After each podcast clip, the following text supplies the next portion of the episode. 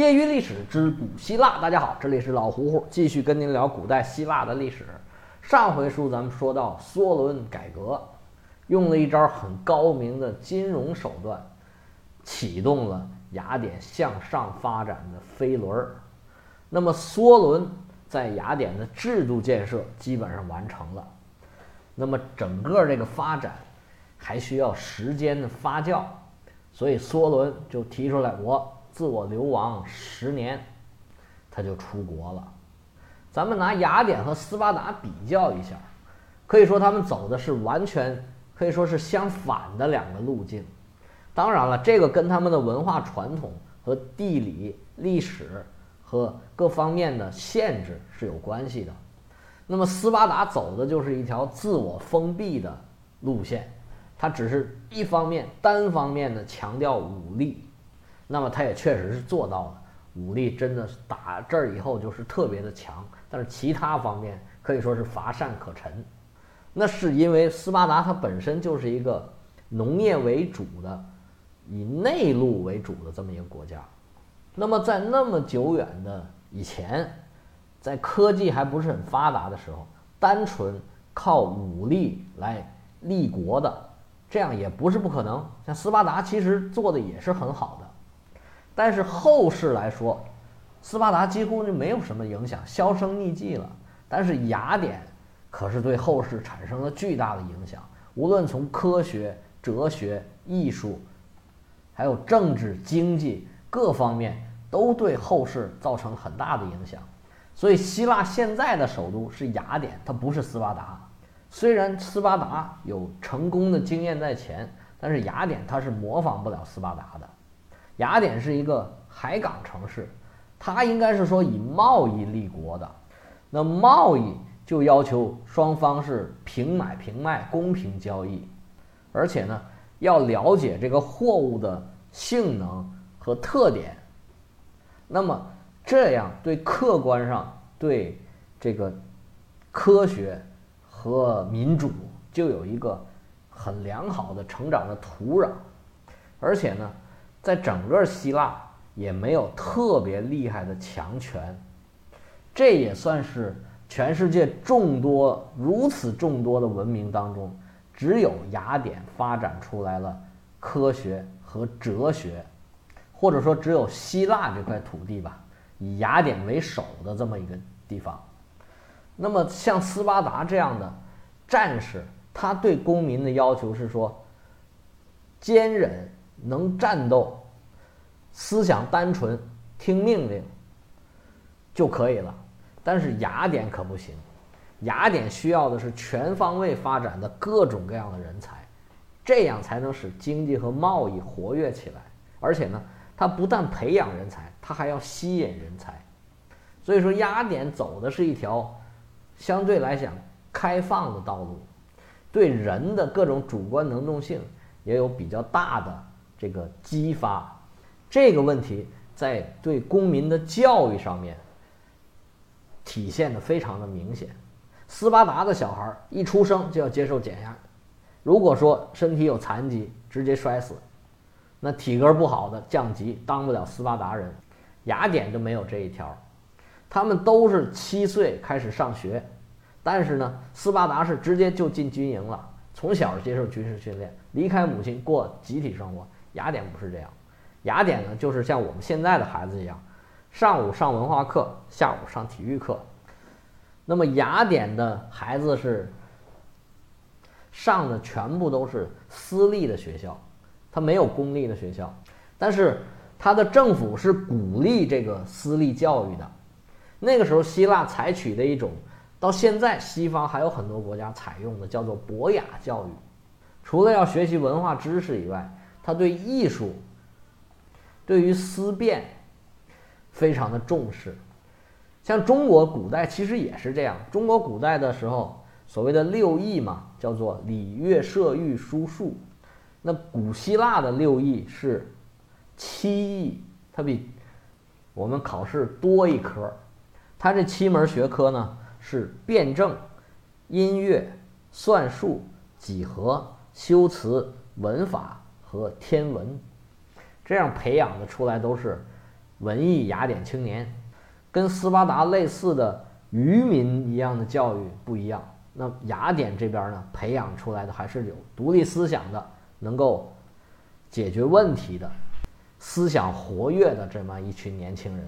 那么到了十二岁，孩子就可以去上一一种叫做体育学校的。一般来说，按照我们刚才就是上回说的这个三级的分类，那么三级的以上的孩子，一般。下午都要去参加这个体育学校的体能锻炼。那么四级的孩子呢，因为家里比较穷，一般呢，因为到了十二岁已经能干点活了，一般都要帮家里面干点活，可能不能天天去这个体育学校，但是他们也是要去锻炼的。那他这种体育学校呢，也是私立的，跟咱们现在的这个体育俱乐部有点像，不光孩子可以去锻炼，大人也可以参加。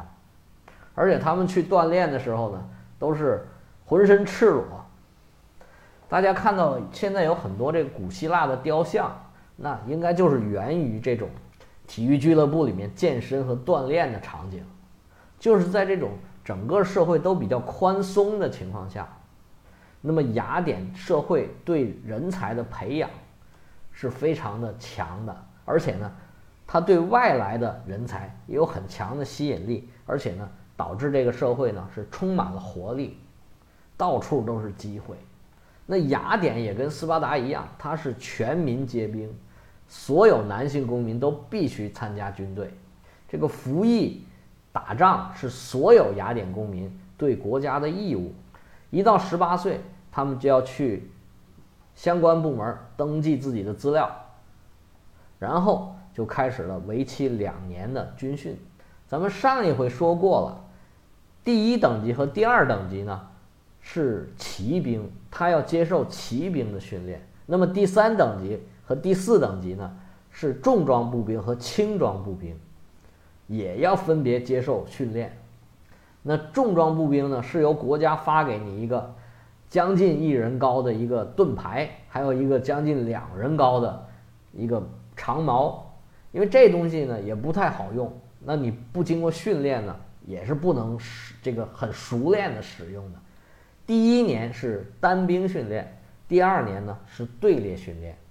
那么第二年的时候，这些年轻人就要去分布在国境线上的各个基地接受训练。属于第四等级的年轻人和居住在雅典的外国人也要前往各个基地接受训练。那么这两年的实习期结束以后，年轻人就已经是正式的士兵了，国家可以发给他们。矛和盾让他们拿回家去，一旦征召，马上出战。那么，因为雅典的人数不断增加，它经济发展的快呀，那么它征兵的总人数很快就超过了斯巴达。虽然呢，斯巴达还是拥有最强的战斗力，但是雅典也有着非常强的战斗力，可以说是仅次于斯巴达。而且呢。尤其是对于第四等级和外国人的使用，导致后来雅典的海军可以说是突飞猛进。这是后话，我们再说。那么，基本上在梭伦回来之前，雅典和斯巴达就已经基本上奠定了从军队人数上这两强的基础。但是雅典呢，毕竟是一个后起的。当时相对来说啊，是一个比较晚兴起的这个城邦国家，那么它也面临着很多的问题。在梭伦离开雅典的时候，当时的主要矛盾，这个穷人和富人的矛盾，也就是说这个债务奴隶的问题，已经在很大程度上得到缓解了。但是经过十年的发酵，社会上又产生了新的社会矛盾。当时有三派人。斗争是非常激烈的，经常在国民大会里面争吵不休，甚至呢选不出这个执政官来，那么就非常影响社会的管理呀。其中一派就是原来的老派贵族，他们在平原上拥有肥沃的土地，可以靠出产向城市里面兜售，因为城市人口增加，他们可以卖的更多，甚至可以涨价，他们可以。赚取很多的财富，他们基本就主张保持现状，咱不要动。那么维护现有的既得利益。还有一派呢，就是随着改革应运而生的，主要是以商人为主，做海外贸易的。他们通过这个货币贬值，获得了很多的这个贸易利益，占领了很多的海外市场。但是呢，向海外这个进行贸易的过程中，会有一个航海安全的问题。他们就主张向外拓展势力，这个增加这个生存的空间，要让雅典保护他们的权利。这些人呢，被称为海岸派。除了以上两派，还有一派被称为山岳派或者山地派。他们这些人呢，在山地里面有土地，但是呢，出产非常少，他也没有办法出海进行贸易，甚至呢，在山里面找工作都很难，没有办法分享这个改革的成果。那么他们的意见是最大的。这三派呢，冲突不断。有的时候甚至会闹出人命来。就在这个时候，这个梭伦出走的十年期已到，这个改革元老回到了雅典。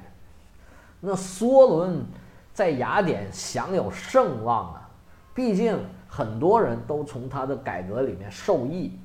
那梭伦回来肯定是各界领导啊，五套班子全来迎接来了。梭伦自己的亲朋好友也都在这个迎接的队列里边。这老爷子打眼一看，突然发现一个小伙子。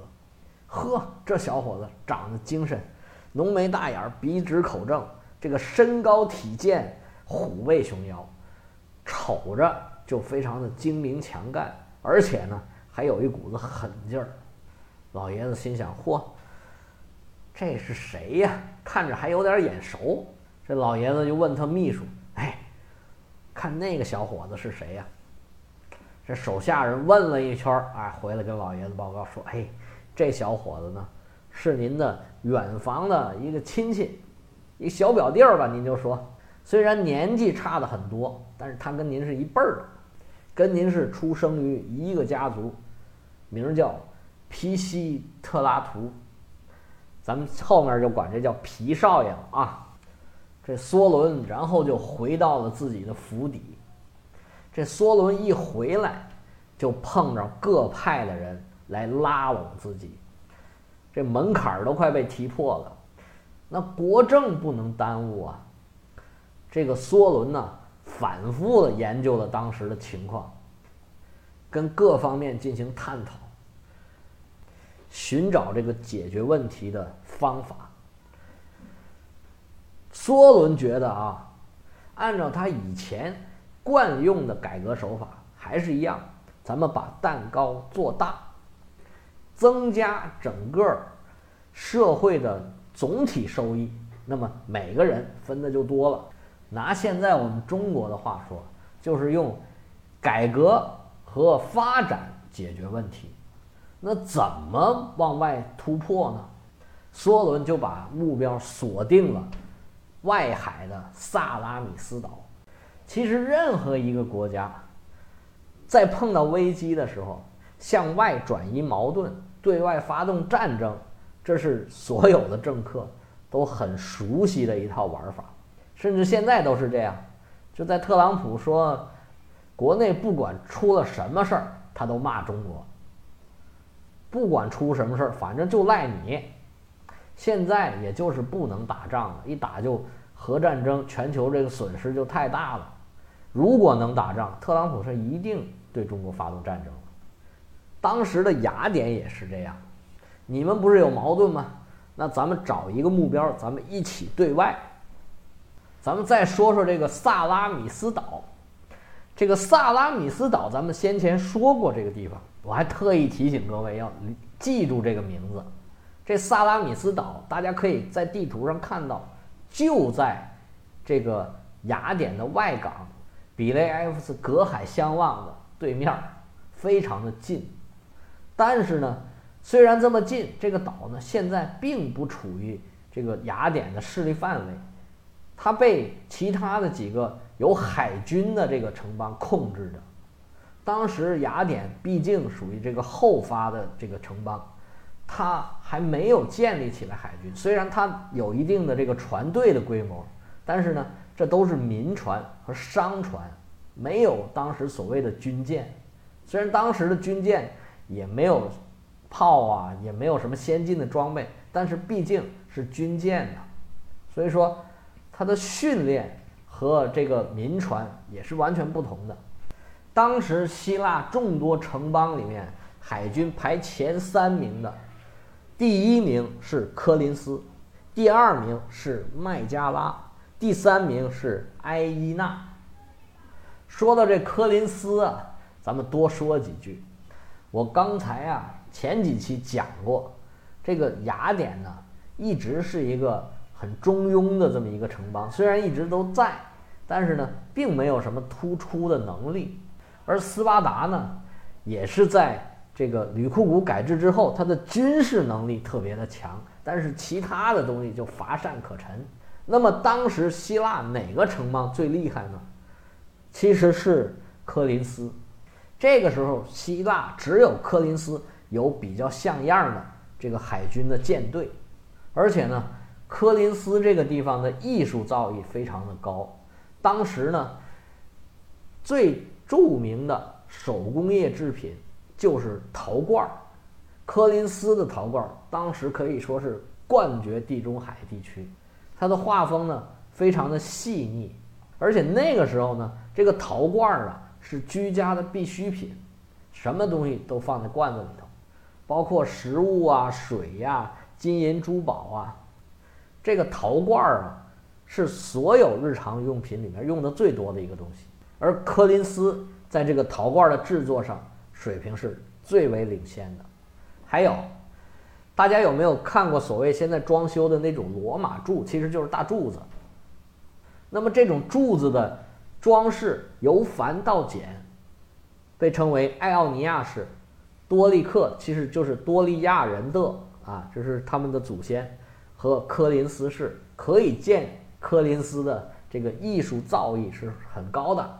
由此可见，当时柯林斯是非常领先的。但是呢，由于他没有什么特别的领袖人才，那么他后来就被这个斯巴达和雅典赶上，并且很快就超过了。